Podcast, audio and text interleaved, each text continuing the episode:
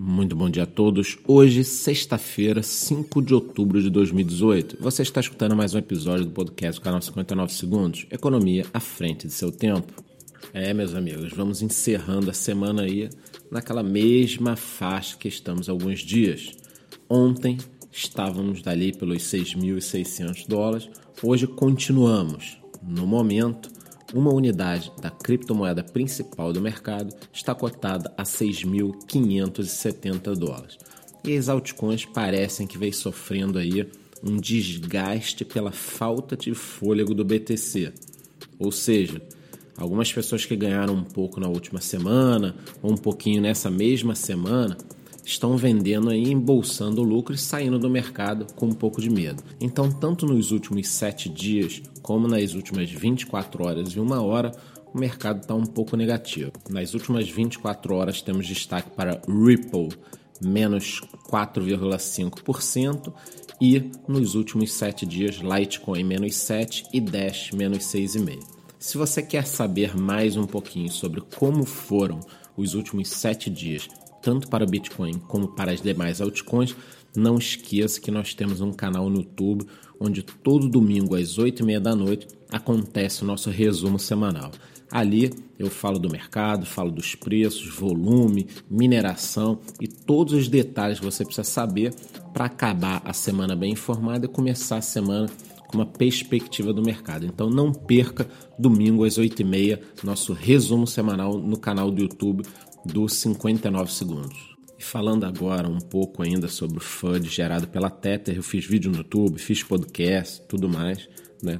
Nós temos a informação de que já foram retirados 17 mil bitcoins da Bitfinex, pessoas com medo pelo vínculo da Bitfinex com a Tether, e investidores, vai saber, cada um tem os seus motivos. Bom, ocorre que tem um investidor reclamando aí em alguns fóruns digitais de que ele está tentando sacar 1.200 BTCs de sua propriedade da Bitfinex e não está conseguindo.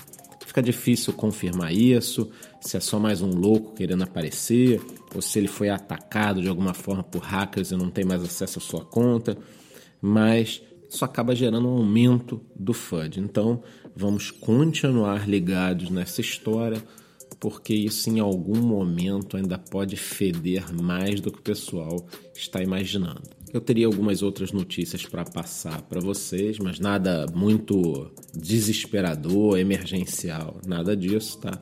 E como hoje é o último podcast da semana e nós temos as eleições no domingo, eu preciso fazer a minha parte aqui, né? Então, Aí vão alguns recados. Primeiro deles, quem pode decidir em termos de regulamentações no Brasil é o Congresso. Então lembre-se, você é um entusiasta das criptomoedas, tente manifestar esse entusiasmo, essa liberdade, essa vontade de que as coisas mudem nas urnas, escolhendo candidatos para o Congresso, é claro, que tem algum apreço e tem algum vínculo com startups, fintechs, criptomoedas, com todo esse mercado que é o futuro.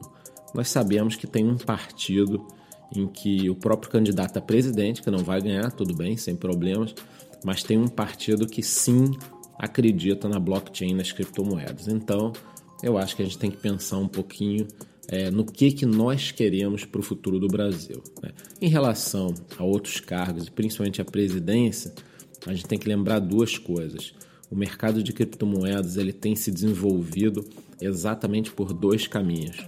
O primeiro caminho, o da Venezuela, Turquia, Zimbábue, países em graves crises, normalmente vinculados ao socialismo, onde as pessoas passam fome, não conseguem comprar alimentos, roupas, perdem suas casas e acabam correndo para as criptomoedas como forma de fugir da inflação e como forma de não terem seus bens confiscados pelo governo. Então, essa é uma via.